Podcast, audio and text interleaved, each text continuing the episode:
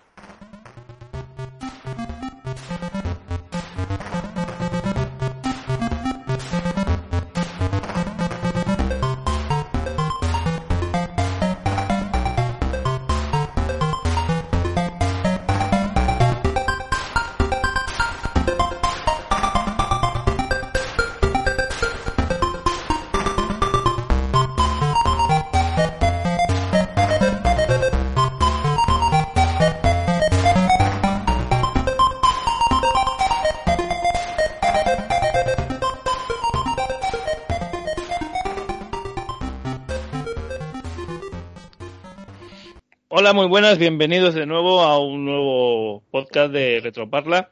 En esta ocasión vamos a hacer un especial. Hace unos días, por sorpresa, en, uno de los foros más conocidos de Internet en, el mundo retro, en RetroWiki, tuvimos la, sorpresa de encontrarnos con Gabriel Pérez. Eh, Gabriel Pérez es miembro de, un trío de uruguayos que a mediados de los 80 desarrollaron eh, una serie de interface con el nombre de Ranjet. seguramente eh, vosotros conocéis alguno de estos interfaces.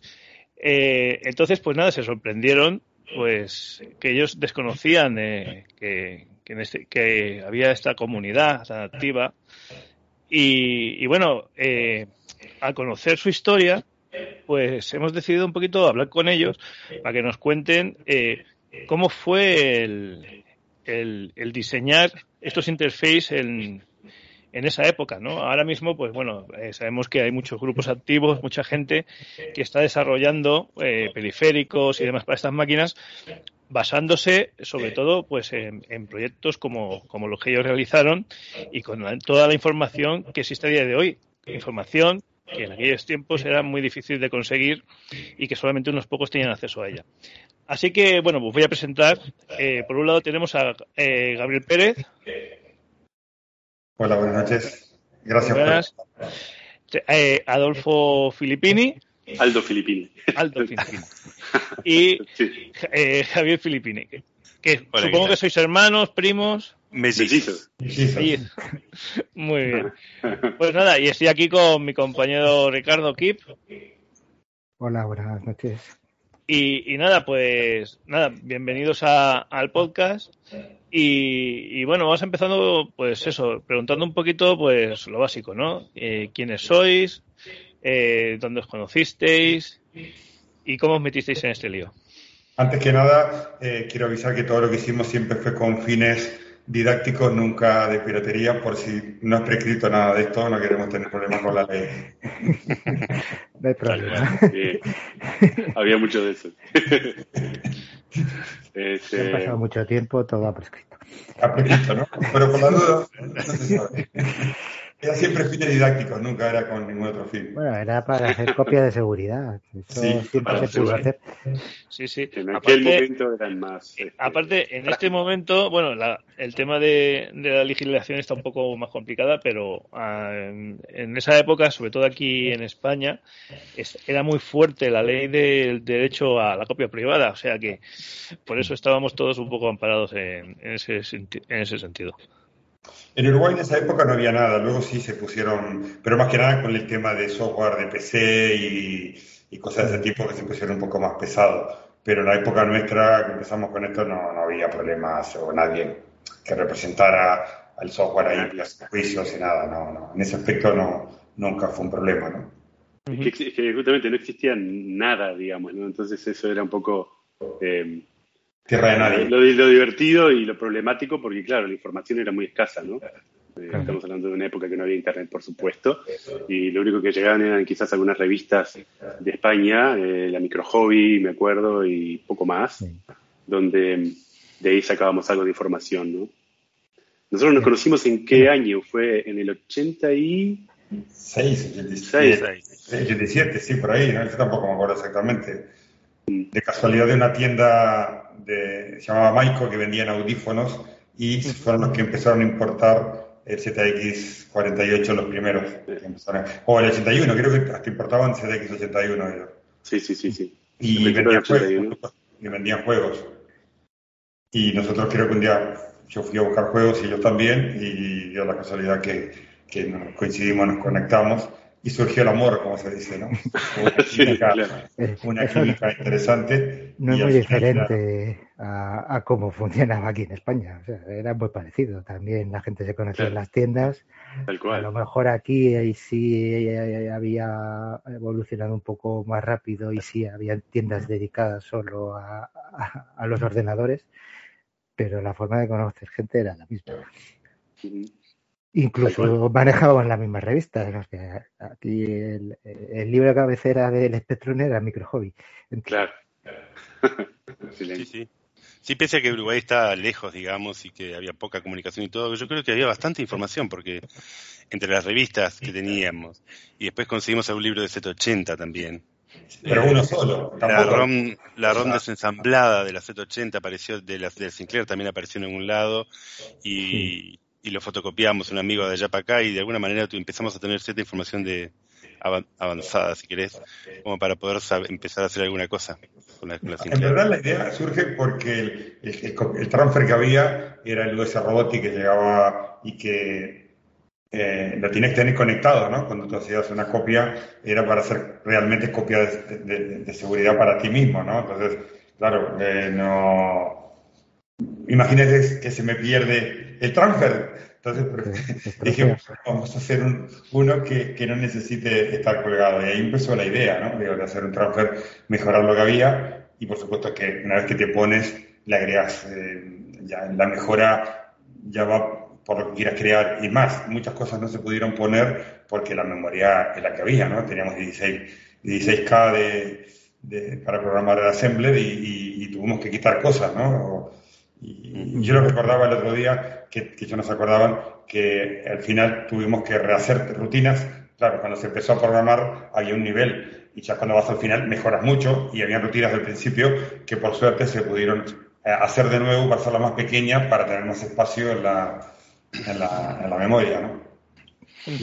claro. Pero todo fue muy eh, artesanal y, y digamos, con, improvisando sobre la marcha. ¿no? Una, una, de las cosas que más recuerdo que fue complicado fue justamente armar el hardware, digamos. ¿no? Al principio, este, cuando, cuando, cuando se probaban y se hacían los prototipos, se tenía el hardware en un, en un protoboard, lo que se llama, donde estaban todos los chips y eran cables nomás, ¿no? Pero una vez que eso funciona, hay que realmente hacer un circuito impreso, hay que encontrar una caja, hay que, hay que armarlo, hay que hacer algo que, que pueda ser vendible, digamos, ¿no? Entonces, conseguir todos esos elementos en Uruguay fue un poco... Claro, por ejemplo, en Uruguay no había, eh, no había impresos doble cara. Eh, o había en doble cara, pero era eh, de cobre, que había que unirlas con patitas, ¿no? Digo, te imprimían las dos caras, te la agujereaban y, era muy complicado, ¿no? Digo, desarrollar un circuito, las cajas, era imposible, pero el tema de la famosa broma de la caja blanca la caja blanca, en verdad, la primera caja que hicimos fue de acrílico, metacrilato, hechas a mano, una a una, eh, para, para, la interfase, porque no había otra manera. Hacer una matriz de plástico y, mm, vale un montón de dinero y las producciones mínimas son miles, porque el plástico es así. Entonces, hicimos de metacrilato. De casualidad llegó a Uruguay estos cartuchos que eran de la Coleco, un ordenador Coleco Adams que fue eh, bastante famoso, pero no funcionó al final, se descatalogó. Y estos cartuchos estaban bastante bien, tenían una, una EPROM que la podíamos utilizar de 16K, venían incluida. Y bueno, fue diseñar el circuito nuevamente para la caja blanca, que no era lo más ortodoxo, pero la caja tenía buen acabado, era una caja bastante guapa, ¿no? Que fue la primera que en España, eh, cuando yo, bueno, yo me vine en, el, en el 89, me vine a vivir a España con mi mujer y me traje un bolso enorme con todo chips, placas, materias, cajas, para intentar ofrecerla aquí en, España. Y durante varios meses me enviaban cajas, eh, cuando alguien venía eh, en viaje nos traían cajas que las compraban los cartuchos para poder seguir vendiendo. Hasta que un momento se acabaron completamente las cajas y fue cuando conseguimos estas cajas, las negras, las finales, ¿no? La que también aquí en España se vendieron, que eran una caja ya más parecida a la, a la, típica transfer, ¿no? Que también compré, creo que eran mil o dos mil que me vendieron un lote entero que quedaba, tampoco se fabricaban, y las compré todas y bueno, mm, tuvo nuevamente rediseñar el impreso. Ahí ya con doble faz metalizado, que era mucho, en España era mucho más fácil y, yo me dedicaba al diseño de circuitos impresos también en Uruguay y fue complicado diseñar la, placa porque las pistas muy finitas, la tecnología era muy primitiva en Uruguay, el tema del cobre, entonces claro, costaba mucho eh, diseñar algo porque salían luego cortadas las pistas y cosas así, ¿no? Eh, yo en, aquel entonces estaba estudiando electrónica aquí en Madrid. Y, sí, y hacía mis placas, pues lo típico, compraba la placa con toda la superficie de, cobre, de, comprabas los transfers para poner los topos de los circuitos y con el red drill pintabas las pistas y, así he hecho placas para el espectro. En Uruguay en esa época había una empresa llamada, bueno, habían dos, Audinel y Edu, que eran dos que habían sido socios y luego se separaron, que hacían circuitos impresos. Y yo me, hice amigo de, Pedro, que era, que era perdón, de, de Vilodeiro, que era de Edu, y, y bueno, hacía las, en doble faz. Eh, pues claro, eh, era un tema muy complicado, ¿no? Porque hacerlas a mano hubiera sido imposible para el tamaño. Hacerlas a mano, hacía con el marcador, con los transferibles, estos que habían de letras, era muy difícil, ¿no? Era hasta comprar integrados. En Uruguay era difícil todo. Eh, Chameco había una tienda en Estados Unidos que vendían por catálogo y para cada vez tenías que comprar por catálogo. En correo demoraban un montón de tiempo en venir. Y ni había producir. Cuando querías producir, ibas a, las tiendas de, Uruguay y le decías, quiero 20 integrados de estos, y te decían, tengo tres. tengo tres. ya está, no hay más. Y, fue complicado. Realmente fue una época donde todo era muy laborioso, pero fue una época muy bonita. Yo creo que nunca se hizo con ningún ánimo de lucro. Realmente lo hicimos eh, nueve meses, nos llevó el desarrollo de, esto. Eh, programar 16K de código máquina era una burrada. Eh, había un alto así de papeles de Fanford, de todo el código. Realmente era, era, brutal, ¿no? Era brutal, ¿no? ¿Qué herramientas teníais para desarrollar? porque entonces ya existía el, el ¿cómo era? El Gisoft claro. Gens y el Mons. ¿no? Claro, eh, no recuerdo realmente qué tipo de assembler usábamos, realmente no lo recuerdo. Eh, recuerdo que ya al final había muchas cosas que, que las poníamos a mano directamente, ¿no? Sea, sí, a mano. 201, 62. A mano y oh, unas bestias. porque porque era más o menos te acordabas de los números, ¿no? De, tanto, sí, cuando lo haces habitualmente te lo sabes. Tal cual. Y mm, recuerdo haber hecho eso. Del assembler en concreto no me acuerdo, ¿sabes? ¿Cuál usábamos? Realmente hace mucho tiempo no, no, no lo recuerdo. Este, pero sí. Después estaba todo el tema de grabar las EPROM, ¿no? Este, mm. eh, También hubo todo un proceso de, de hacer un, un grabador de EPROM que también salió en Micro Hobby Sí, sí, este, ese le tengo yo. Ah, ese que tenés tú. Todavía. Increíble. buenísimo. Qué bueno, es buenísimo. Y bueno, Gabriel hizo, el, construyó el grabador de EPROM y logramos finalmente grabar la EPROM. Pero después también había que borrar la EPROM, entonces eh, también conseguimos unas, unas lámparas de, de, ultravioleta y las pusimos en una caja de madera, todo medio artesanal. Y eso se, eso se dejaba tipo toda la noche para que se para que se borrara. yo ahora ah, bueno. te, ríes porque es, lo que dices tú una caja de cartón con un tubo el cebador y los cables. Claro, claro. Era eso eso de, de, ser tan amateur digamos pero pero bueno cuando las cosas funcionaban funcionaban no teníamos ahí todo un todo, perfectamente o sea teníamos todo un sistema ahí de que eh, teníamos nuestro código, eh, tenemos nuestra CPROM, las borrábamos, las grabamos con el grabador, lo poníamos en nuestro prototipo y a probar. y, así empezamos el ciclo muchísimas veces, ¿no? Y era, era sin parar el asunto, porque estamos muy, muy apasionados con ese tema, ¿no? Gabriel venía a nuestra casa, este, estamos hablando de que teníamos unos 16 años nosotros y vos tenías 18, ¿no, Gabriel? Sí, sí. Claro.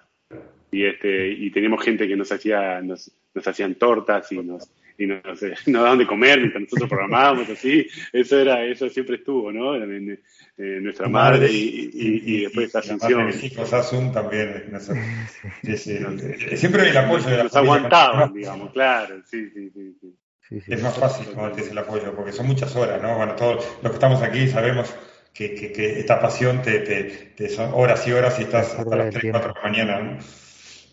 Sí, bueno, a mí eso me pasa ahora, porque yo también ahora diseño hardware para el Spectrum. Mira, qué bueno. Y, y es que lo que estás contando que hacíais vosotros hace 40 años, pues eh, lo hago yo ahora. bueno. Felicitaciones. Divino, buenísimo. Y, es, para mí es pasarlo pipa. Claro. Y a mí la, la me costó un trabajo esto lo cuento rápido, yo trabajaba en una empresa electrónica que hacían reguladores, intermitentes para coches, todo lo que era electrónica de los vehículos, ¿no? Los reguladores de Bosch y todo ese rollo, que se armaban producciones. Había un ingeniero que hacía los circuitos y todo el rollo, ¿no? Y claro, en ese periodo yo estaba con el tema de arranque, entonces, eh, en principio, es crear un producto, eh, hacerlo, que funcione, luego comercializarlo, venderlo, marketing, todo, ¿no? Y un día me echaron de la empresa. nunca tuvo muy claro al principio por qué me echó. No, nunca, me dijo que me veía muy disperso en cosas que no eran de la empresa, fuera, pero si lo hago fuera de horario. Sí, sí, pero queremos a alguien que esté. No, no hubo mucha explicación. Y tiempo después, con un amigo común, me entero que el tío me, echó de la empresa por miedo a que, eh, como claro, un chaval joven creó un producto y, y lo comercializó, que le robara los circuitos y me montara en la acera de enfrente a hacer la competencia, ¿no? Y, ese fue el motivo para echarme, por miedo a que yo pudiera robarle sus circuitos y, montar eh, la competencia con sus propias ideas, ¿no? Eh, era una época... Ese tema del miedo también era una cosa que nosotros aplicamos en, la propia Ramjet, ¿no? Eso de moverle el bit en la, en la, en la ROM y tratar de ponerlo dentro de de algo que, no se pudiera abrir la interfaz, ¿no? Era una cuestión de que no queríamos que la copiaran, ¿no? Pero era una situación que teníamos nosotros y todos, ¿no? resina, exactamente. No se podía reparar, si salía mal te jodías. Eh, no había reparación, se las cambiamos a los clientes, pues no fallaba tampoco, por suerte, ¿no? Pero no había, se metía resina para que no pudiera contar. Borrábamos los integrados. Ojo, estaba claro que si alguien sabe, la va a copiar, pero el que la sabe copiar no, no la puede, no necesita copiarla, la podría hacer en teoría, ¿no? Pero bueno, si sacabas de ahí, pero la leías, te daba, te daba cualquier cosa porque tenía un bit cambiado, ¿no? Sí, sí, sí, claro. Eso era bastante común en aquella época, porque ah, a lo mejor no tanto como protección, sino, pero sí se había a veces, por ejemplo, el divide tiene cambiada alguna pista por eso, pero por facilitar el enrutado de la placa. Mm.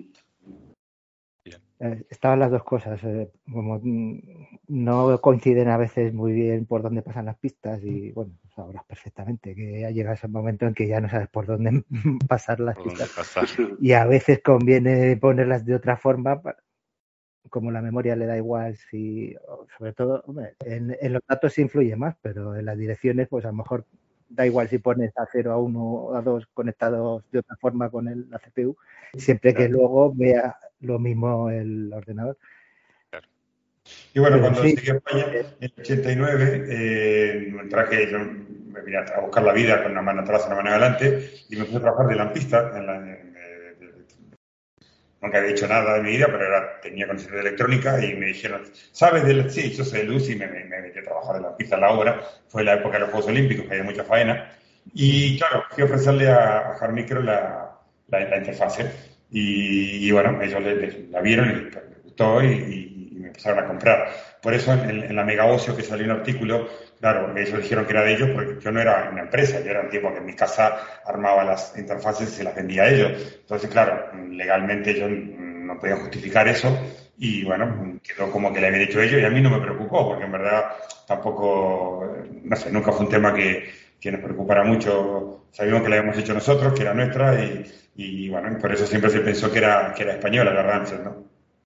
Sí, incluso, incluso acá en Uruguay, mucha gente, este, hace poco se, se hizo una, una, pequeña reunión por los 40 años de la Sinclair acá, y bueno, y ta, fui y, mucha gente me preguntó, mucha gente, algunos se acercaron de los que saben más o menos de la historia de la Ramjet y cómo fue la Spectrum, y me preguntó, ¿Pero, ¿vos, ¿vos sos uno de los que hiciste la Ramjet o la Ramjet fue hecha en España? Le dije, no, no, fue hecha acá. Lo que pasa es que, bueno, por lo que contaba Gabriel, toda esa historia de que, quedó como que la empresa de Estajar Micro era la dueña de la interfaz, ni siquiera los uruguayos sabían que en realidad era una cosa que se había hecho acá en Uruguay. Sí, después, una cosa que, me comentó eh, Gabriel es que eh, el nombre de Ramjet también lo usasteis para una expansión de la Amiga 500. Sí, eso lo hice yo aquí en España ya. Hice una expansión, estuve buscando el otro día, pero no hay nada de eso. Eh, una de mega y medio, sí, para la Amiga 500 en la expansión, que eso fue otro, otro otra pequeña cosa que salió, se me ocurrió hoy, y bueno, eh, hubo un mercado, se vendió, se vendió. Con, esta, con esto de la rancher, de la, de la expansión de memoria, tengo una anécdota muy curiosa. Yo trabajaba en la construcción, como comenté, y había unos, unos, eh, unos carpinteros que montaban eh, muebles de cocina, iban montando muebles de cocina, y el tío le gustaba la electrónica, el audio y la informática, y tenía una Commodore Amiga. Y un día hablando me dice mm, que había comprado una memoria de, de la, Amiga 500, una Ranchet. Y yo le dije, ah, esa la fabrico yo. Y el tío quedó ahí y no dijo nada. Eh, tiempo después hicimos amistad, él vino a mi casa, yo vine a su casa, vino a mi casa y vio que montaba.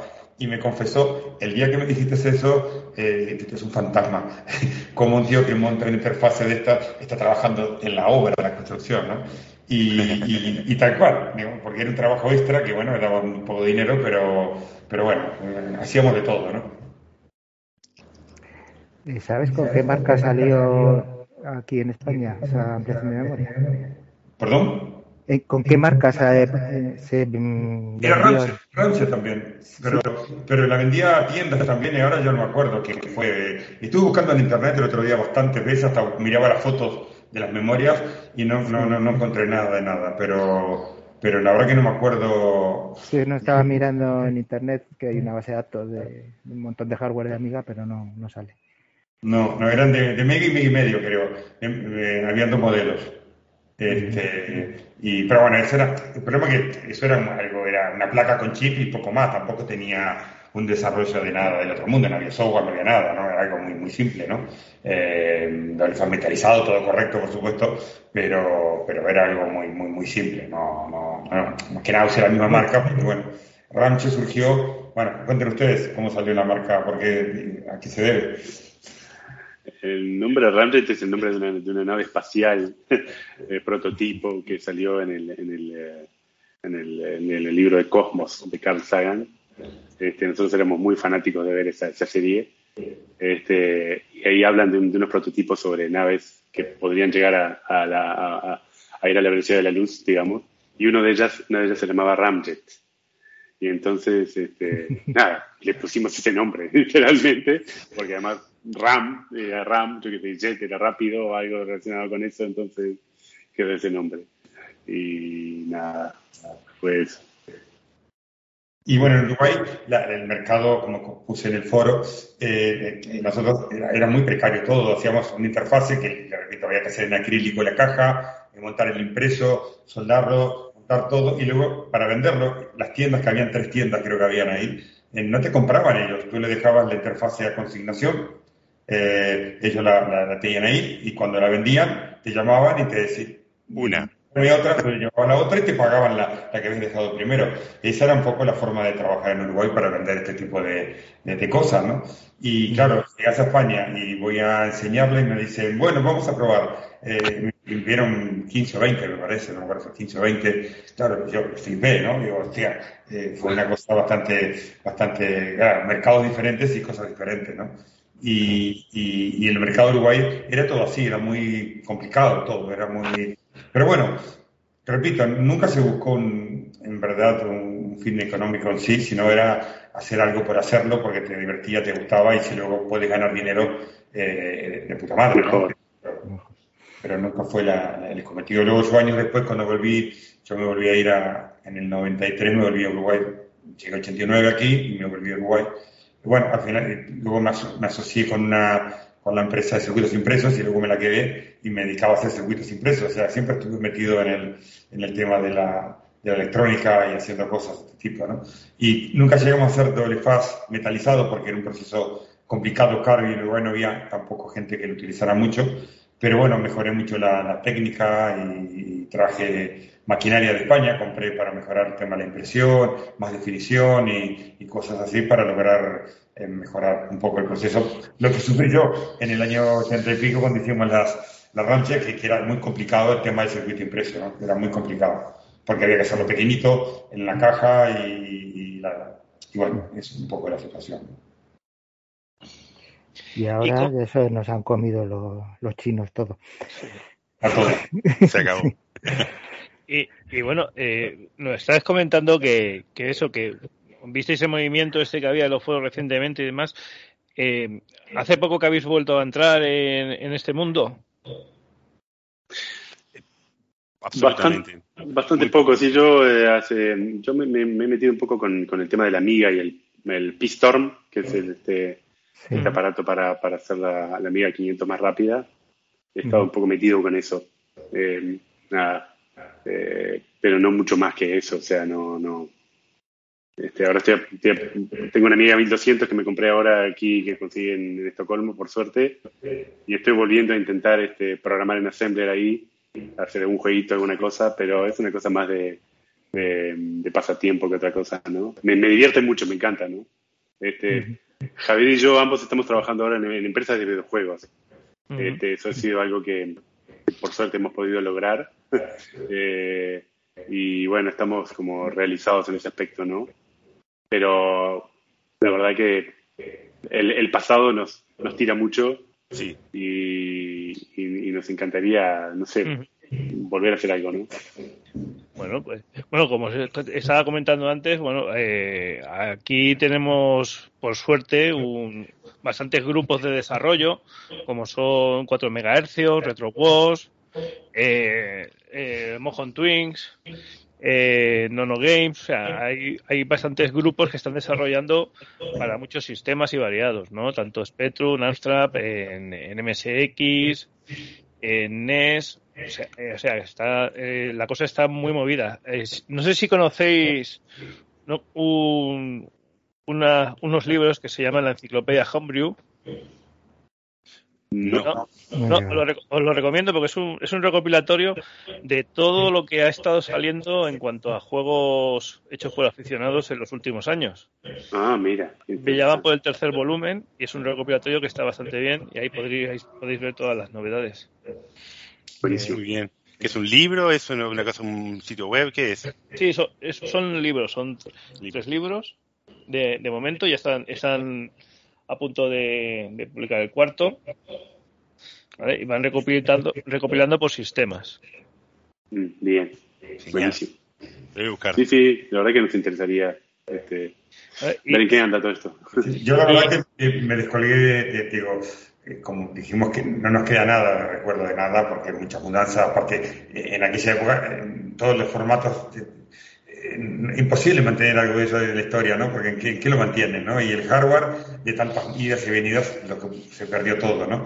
Y luego, pues, me dediqué al tema eh, inmobiliario, al tema inmobiliario aquí, o sea, que totalmente descolgado del tema, del tema este, y ahora sí, indudablemente que el gusanillo del recuerdo ha picado y sí. estoy más, más, más al tanto de todo, leyendo, viendo cosas y realmente ha sido muy impresionante, mucho. ¿eh?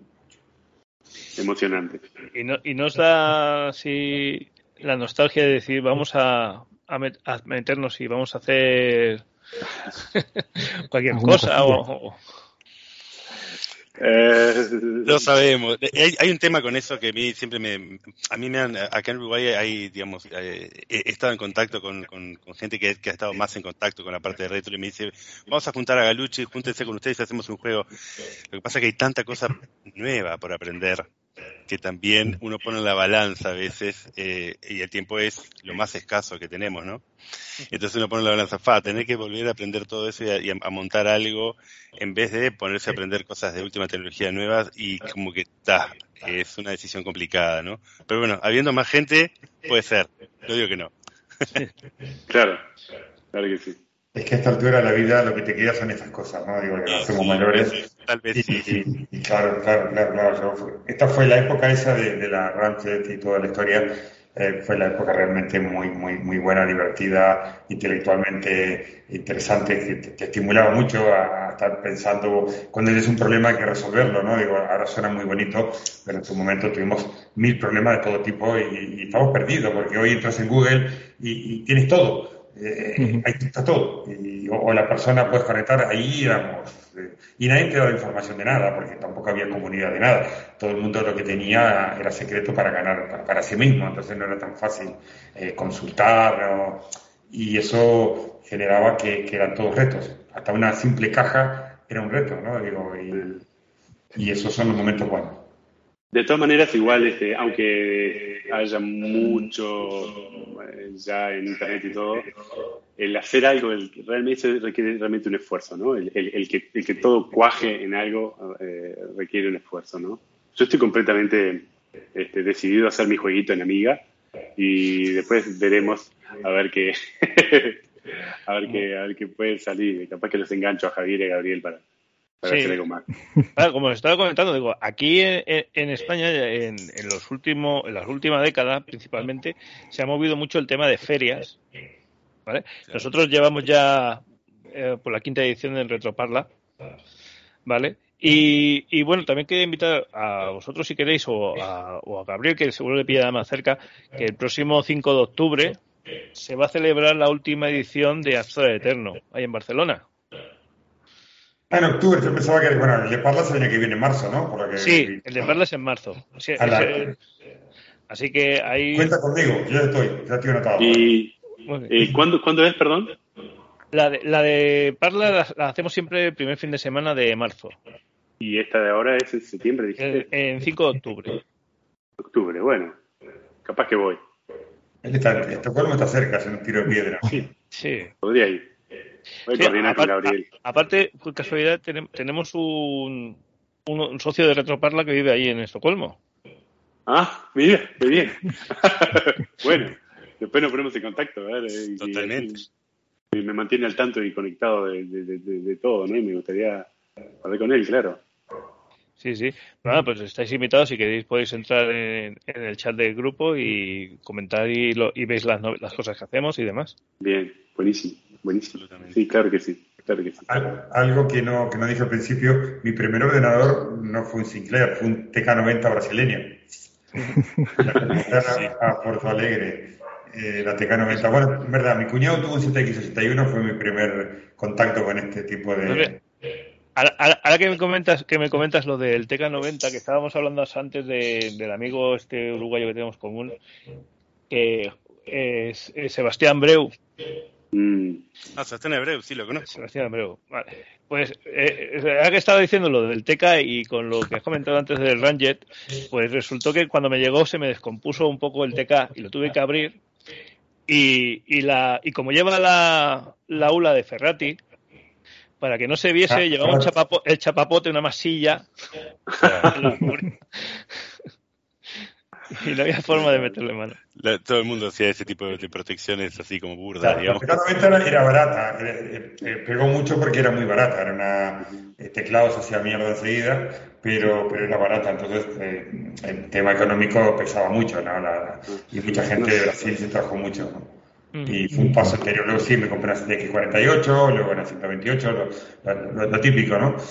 pero, pero la primera fue la, nosotros tuvimos, eh, la primera máquina que tuvimos fue una Timex Sinclair 2068, que aún, que aún la tenemos, aún, está en Uruguay. Sí, la Timex Sinclair. Sí, es una máquina increíble esa. Eh, y bueno. La hemos tenido por aquí. La han tenido por ahí. Ya ahora. Claro. Ah. Yo, mira, yo, lo que estaba pensando, digo, la, última, la única pega que tengo yo ahora con el Ramjet es que eh, como le cambié la Roma al Plus 3, que tengo las, las, extensiones con el Plus 3E. Como cambian las direcciones de disco, no me funciona. Ah, qué grabado. Vas a tener que contratar a unos expertos para que te para no tenemos nada del código, pero nada, tendríamos que desensamblarlo de cero, igual que ustedes estaríamos. Sí, claro, exactamente. Lo que comentaba, digo, yo primero digo, Ojar Micro ya no existe y no tiene, tampoco tiene, no puede reclamar nada, pero los derechos si queréis publicar cosas por nuestra parte, por supuesto aquí. Y tampoco podemos reclamar porque no tenemos nada para reclamar nada, pero, pero por supuesto que sería un honor que publicaras lo que quisieras de la, de la Rancher con nuestro total eh, permiso. y, y, nadie, va a poder reclamarla porque ni Jarmicro, si siquiera, no tiene nada para decir es mía, hay que que, que me corrija Ricardo si me equivoco, pero creo que en la página del trastero del Spectrum, en la sección de José Leandro, está todo documentado. De, en el trastero, que hay una base de datos de, hardware del Spectrum, están las dos versiones del Ranget con sus esquemas y con las ROMs y con todo. Buenísimo. Genial. Sí, sí, yo eso lo vi, sí. Este, así que se podría armar una, digo. Como comentaste en el foro, alguien comentó que, que no habían publicado cosas por miedo a a que reclamara, pudiera reclamar eh, al micro o lo que sea, pues bueno, un poco eso que, que, por nuestra parte no habría problema, sería un honor. Sí, he visto yo algo, estaba el circuito y, realmente en lo del el bit cambiado. Pone ahí una alerta, cuidado, están cambiados. Sí, son, eso es otra cosa. O sea, el, el que os estuvo preguntando, que es Daniel Dandare, es como muy formal. Pero la otra persona que comentó que había sacado los esquemas y demás, que también es una persona muy conocida aquí en, el mundillo español, José Leandro, ahí tiene la base de datos y estaba publicado desde hace mucho. Claro. Buenísimo. Mucho. De hecho, en, eh, en otro foro, ¿no hiciste tú, eh, David, una tirada de Ranjets? Sí. Claro. Mira, precisamente ahora, porque eh, saliendo, sacando el tema este de, del Ranjet, me, me, me preguntaron, dice, ¿te queda alguna? Y es que las liquidé todas, o sea, liquidé, hice una tirada, creo que fueron cerca de 50 y me, y me quedaron, me quedan, tengo la mía y otra que está a medias, que se la voy a dar a un compañero que me la ha pedido, pero me falta mucho. Así que alguna funcionando tienen, o sea, los menús, todo eso. Estaría buenísimo ver, grabar algún video o sacar alguna foto porque me, gustaría ver a ver cómo era que funcionaba bien. Mira, a ver, tengo aquí, a ver si puedo, voy a compartir pantalla porque tengo, he hecho una foto a la que tengo a medias porque la, le pasé una a Gabriel pero está con la caja y ahí no se ve nada. A ver.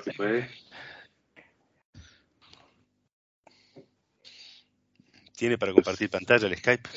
Sí. Debería. No sé Ahí si veo. ¿Se ve? Se ve, se ve el Skype.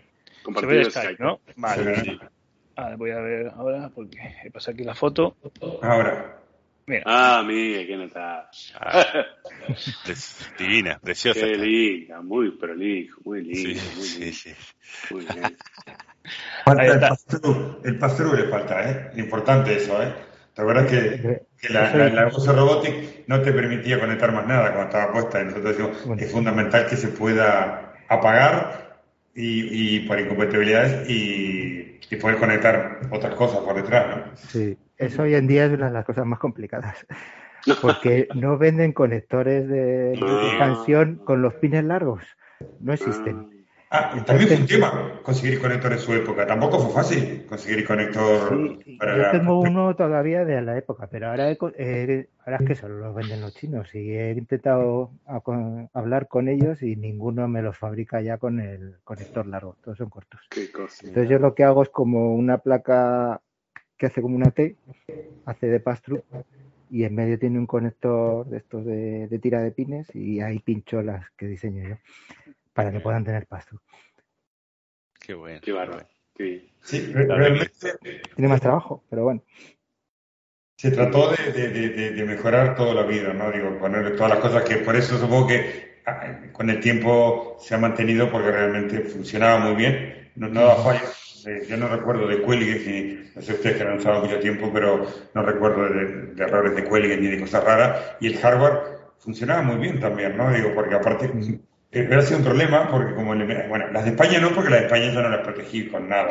Pero las de Uruguay que se vendían todas con epoxi eran irreparables, por lo tanto, si una fallaba tenías que darle una nueva, porque no había manera de, desmontarlo y, encontrar el, el, error, ¿no? Y, y, por eso antes de, las, probamos bastantes antes de, meterle el epoxi, porque una vez que se secaba eso, eh, pues estaba, estaba jodido, ¿no? O sea, era para tirar y, pues dinero. Entonces, eh, y bueno, fue un poco eso, que el software funcionara bien, que el hardware también fuera fiable, tratar de, que son puntos que, que ha resultado, ¿no? 35 años después que esté funcionando, realmente me asombra mucho, ¿no? Pues sí, no, es tan raro, ¿eh? todo funciona. Hay compras muchas cosas y yo tengo también cosas de la época y, funcionan mejor que cosas más modernas. Hoy se fabrica todo de baja calidad para que se rompa. O sea, realmente el mercado ha cambiado mucho. ¿no? Antes las cosas aguantaban mucho más, está claro. Sí, sí. Y eso es algo que, hay que verlo. Y bueno, realmente este, ellos son los únicos que han sido. Ustedes hoy están trabajando con, empresas potentes de software, no estamos hablando de cosas. Eh, también es interesante. Cuéntenos un poco lo de ahora en, los juegos que están, que son bastante polentas, ¿no? Ah, sí, eh, yo estoy trabajando con la Warner, con el juego de Gotham Knights, que va a salir ahora en, en, octubre, juego, juego para las consolas y el PC. Este, Y he estado trabajando con otras empresas, con Bioware, con el Anthem y con otros juegos así de, de la industria que, han salido. Y bueno, está para, la verdad que para mí es un placer, una cosa increíble que desde acá de Uruguay se pueda hacer eso ahora, gracias a todo esto de las comunicaciones, etcétera. Y bueno, y esa ha sido mi vida, dedicarme un poco a, esa, a esa línea, digamos. ¿Y vos, Aldo? Yo estoy acá en, DICE, acá en, Estocolmo. Estamos con el Battlefield 2042. Eh, tuve mucha suerte en poder entrar a esta empresa. Este, estoy trabajando en la parte de optimización y de, hace poco. y de bugs. Sí, hace, llegué acá en enero de este año y mm, es interesante porque la prueba, la, prueba que me pusieron para, para entrar en este, en este equipo, que somos cinco personas nomás, este, mm, me pidieron hacer un juego, pero tenía que hacerlo en una semana. Y la verdad que todo lo que apliqué fue lo que sabía de aquella época, ¿no? Este, usé nada de C++ ni nada, usé C puro. Y después todo tratar de usar cosas optimizadas en bajo nivel, digamos, ¿no? Operaciones simples. Y eso les encantó. O sea, vieron, me dijeron que no habían visto algo así hace mucho tiempo, digamos, ¿no? Me sorprendió la forma de programar. Y realmente la forma era, fue la misma forma que, aprendimos cuando, que aprendí cuando, cuando hicimos la Ramjet, ¿no? Con muy pocos recursos, tratar de ingeniárselas para, para que las cosas funcionaran, ¿no? Este, y esa misma forma aplicada hoy implica este, obtener cosas de mucho más performance, ¿no? Y eso fue lo que me permitió ahora estar acá, ¿no? Así que yo le doy muchísimo las gracias a toda esa época de aprendizaje que, que tuvimos, ¿no? En la cual la Ramjet fue el elemento fundamental, ¿no? Sencillamente pude lograr mi sueño de trabajar en una empresa de videojuegos por, por, ese, por ese conocimiento, ¿no? Así que estoy súper contento. Qué bueno. Me da mucha envidia que lo sepas. Yo también he estado en el mundillo de los videojuegos hace ya tiempo, ahora no. Y, y bueno. Y si, y si quieres alguien para trabajar en ese juego de Amiga, me apunto. Bueno, dale, buenísimo. Todavía le estoy agarrando un poco la, la onda del hardware del 38000 y ah, tendré que recordar, viejo Pero sí, claro, claro, tal cual. en la época de la Amiga programé mucho también. Ah, Estaba en, en, equipo de, de español de, de la Demoscene. Ah, qué bueno. Muy bueno. Así que sos un experto, te voy a contactar a ver para hacerle algunas preguntas. claro, me he olvidado muchas cosas, no te creas. No, pero, hay cosas que no se olvidan, ¿eh? sí, sí, sí. Nada, me gustaría más que hacer algo para Amiga. Bien, bien, bien, bien. Vamos, a, vamos arriba. La Amiga fue un salto, de, pasar del Spectrum a la Amiga fue un salto bestial, tanto en sonido como, como gráfico. La, Spectrum es genial, pero claro, cuando salió la Amiga eh, realmente era una una bomba, ¿no? Comparado con, con, con lo que era el espectro en los gráficos y todo, ¿no? Fue un, un, salto cualitativo. Creo que hoy es difícil ver en cosas saltos tan grandes, ¿no? Hoy las, las, cosas van avanzando mucho más lento, ¿no? Y en esa época hubo un salto ahí muy bueno, ¿no? Lo, lo más parecido que para mí podría ser un salto de ese tipo fue cuando salieron las aceleradoras 3D. Claro. Pero desde entonces ya nada. Ya ha sido todo muy poquito a poquito. Sí, el, UHS con el LaserDisc, ahí también hubo un salto muy importante, ¿no?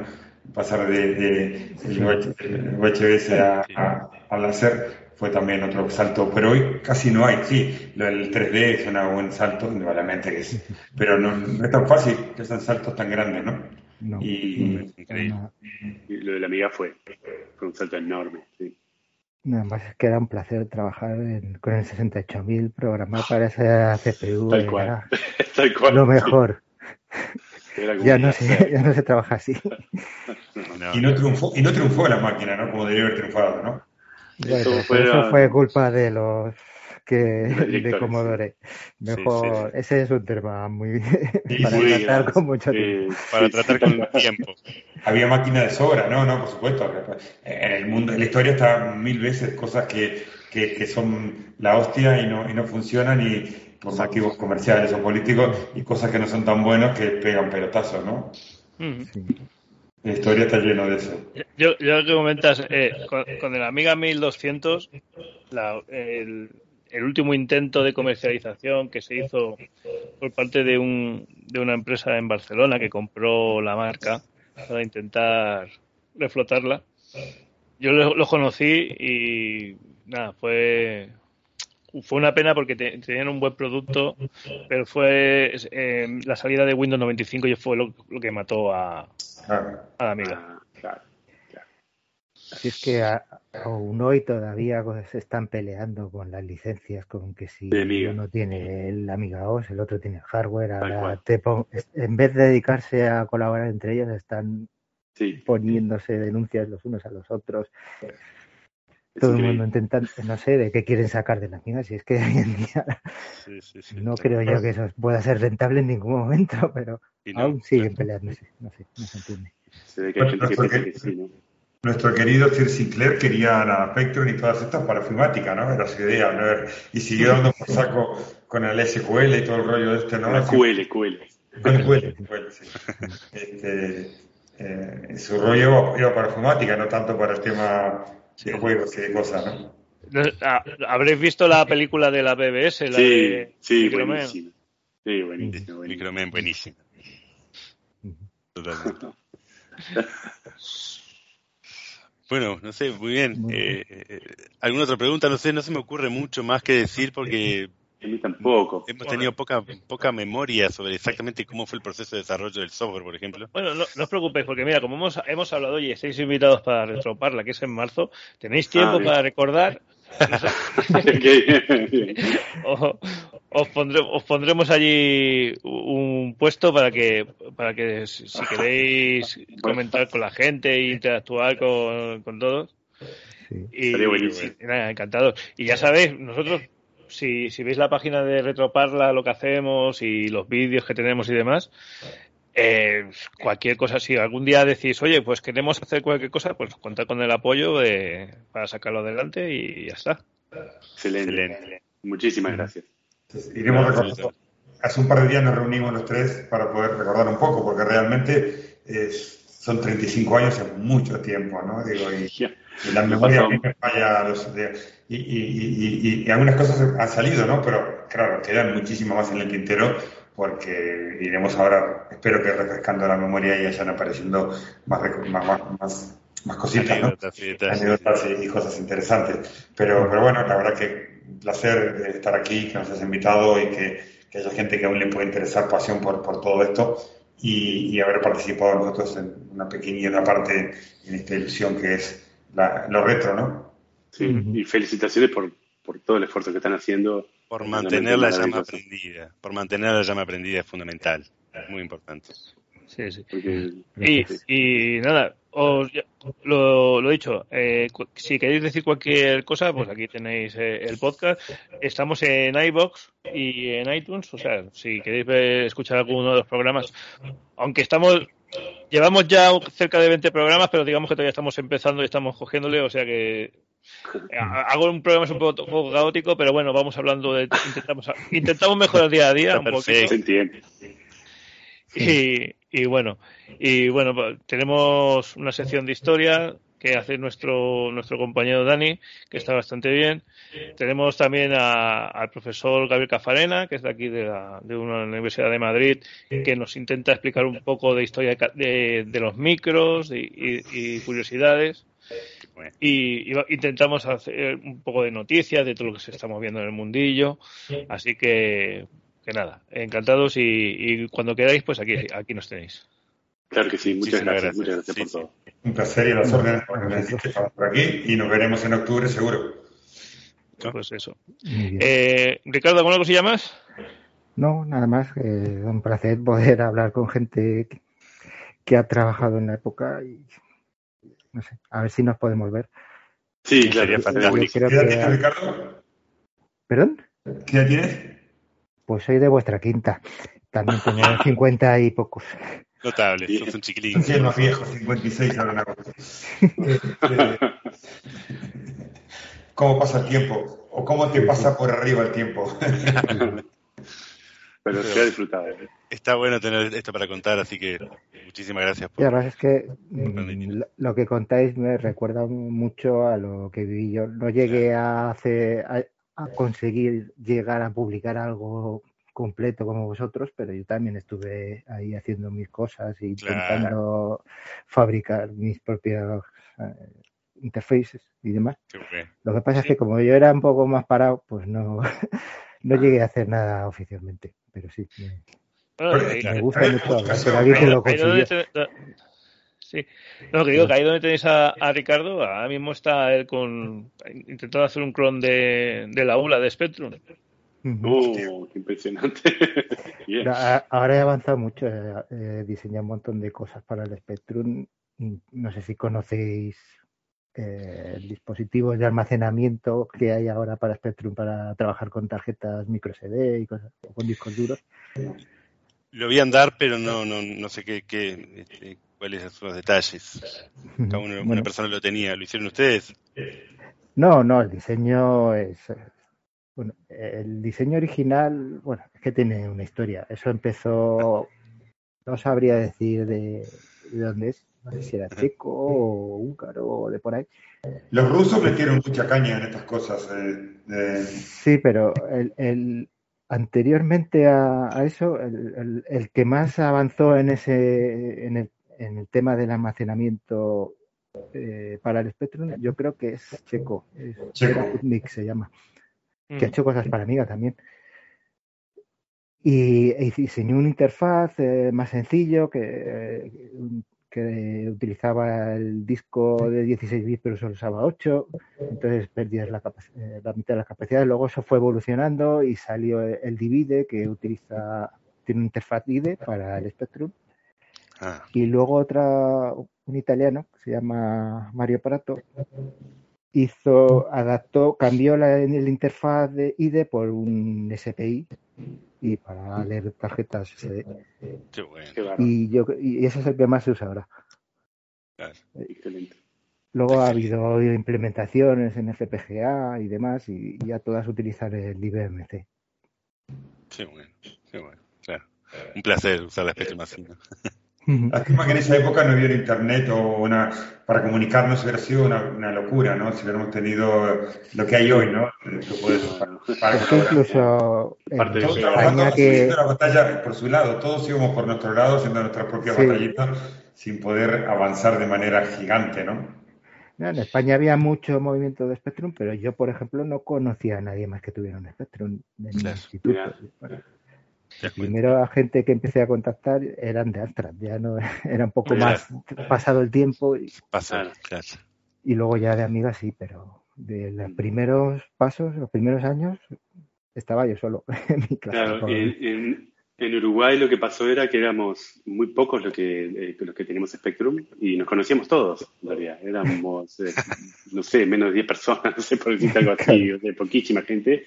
Y como eh, Uruguay es, un país bastante particular, generalmente todo se concentra en una sola ciudad, digamos, que es Montevideo. Mm.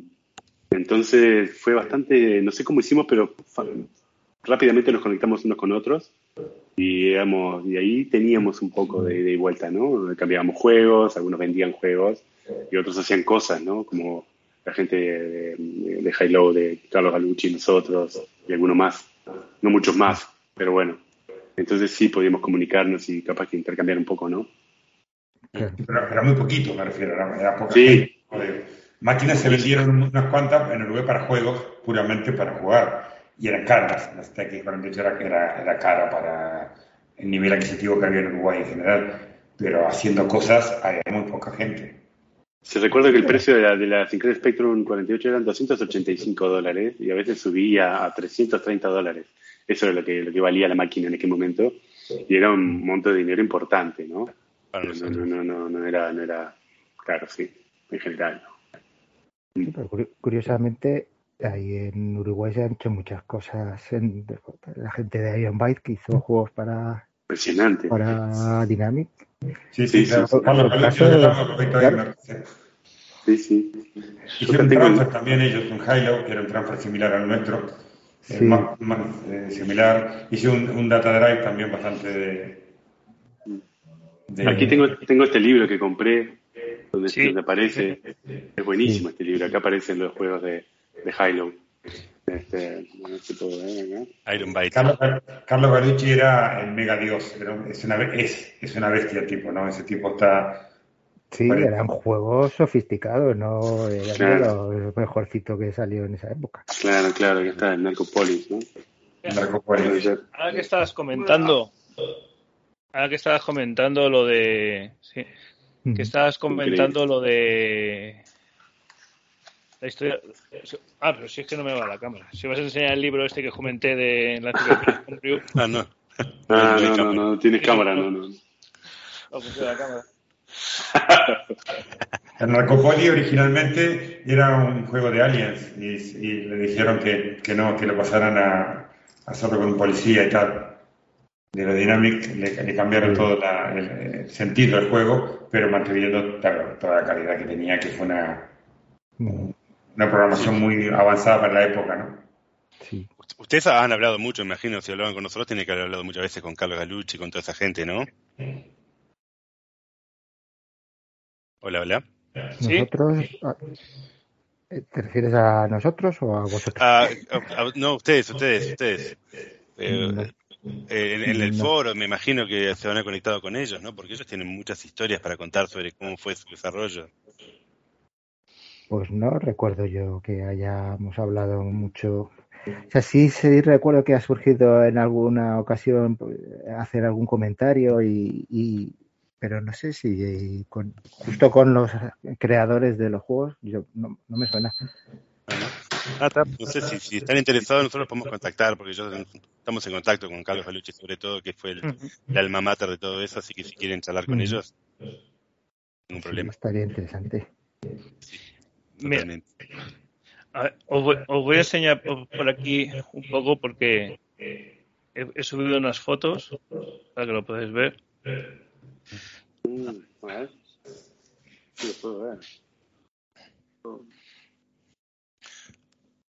A ver, ahora estoy viendo. Ah, mira. A ver.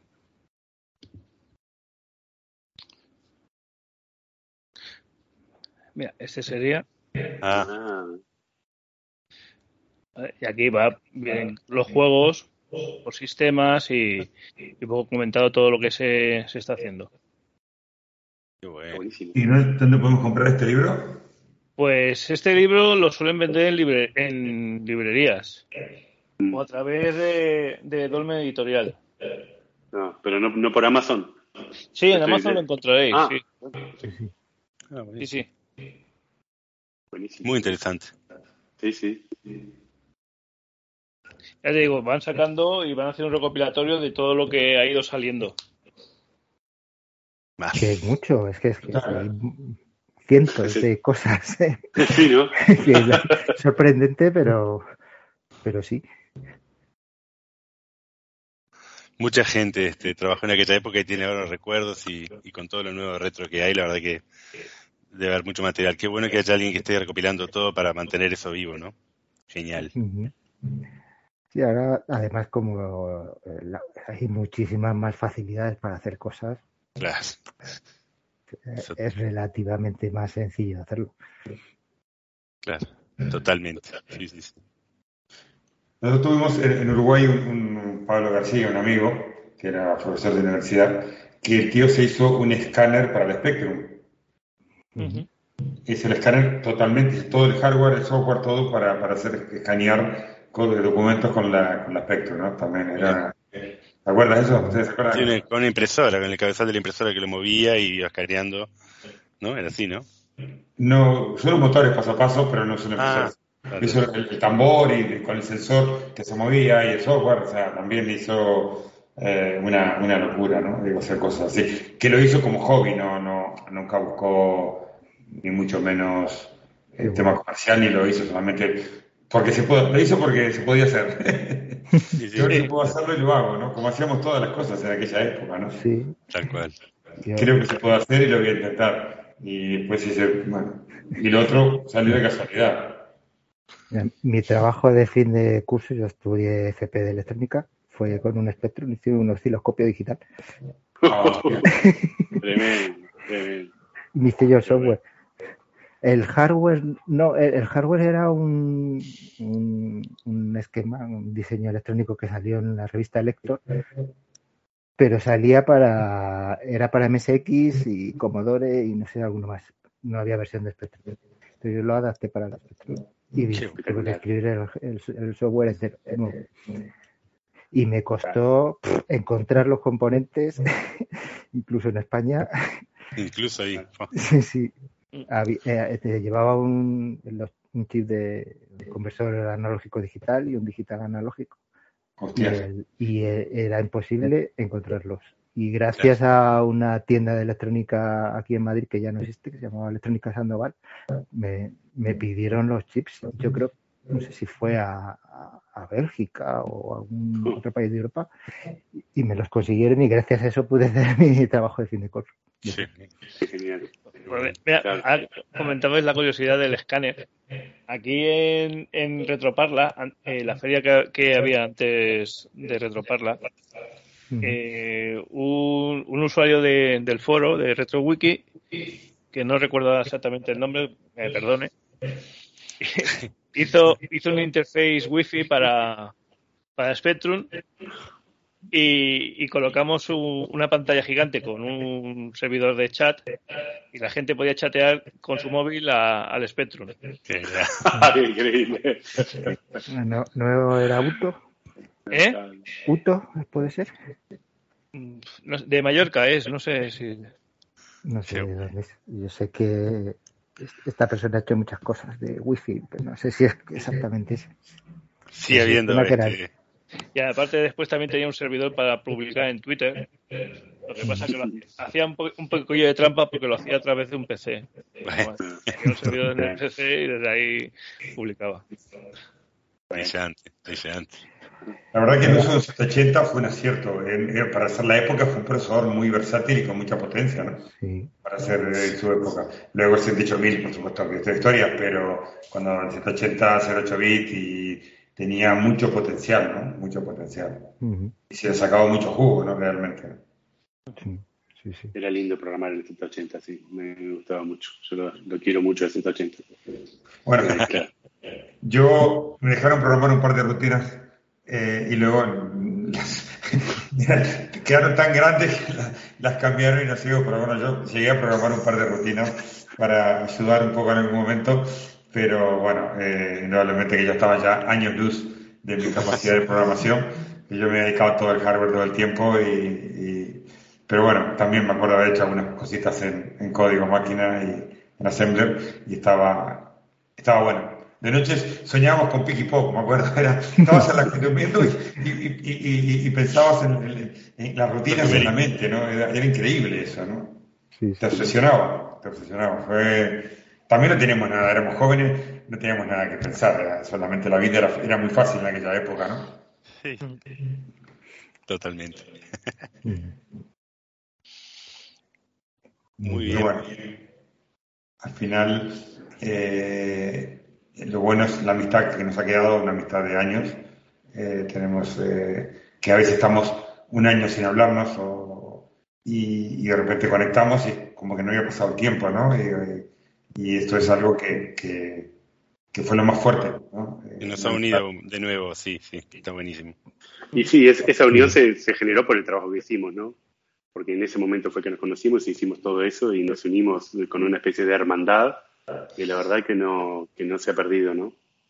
Es algo que también nos dejó la Ramblet, sin duda. Totalmente.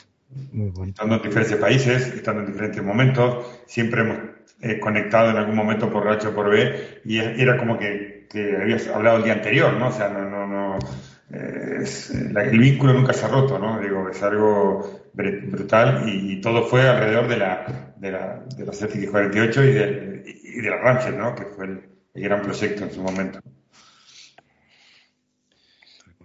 Qué bueno.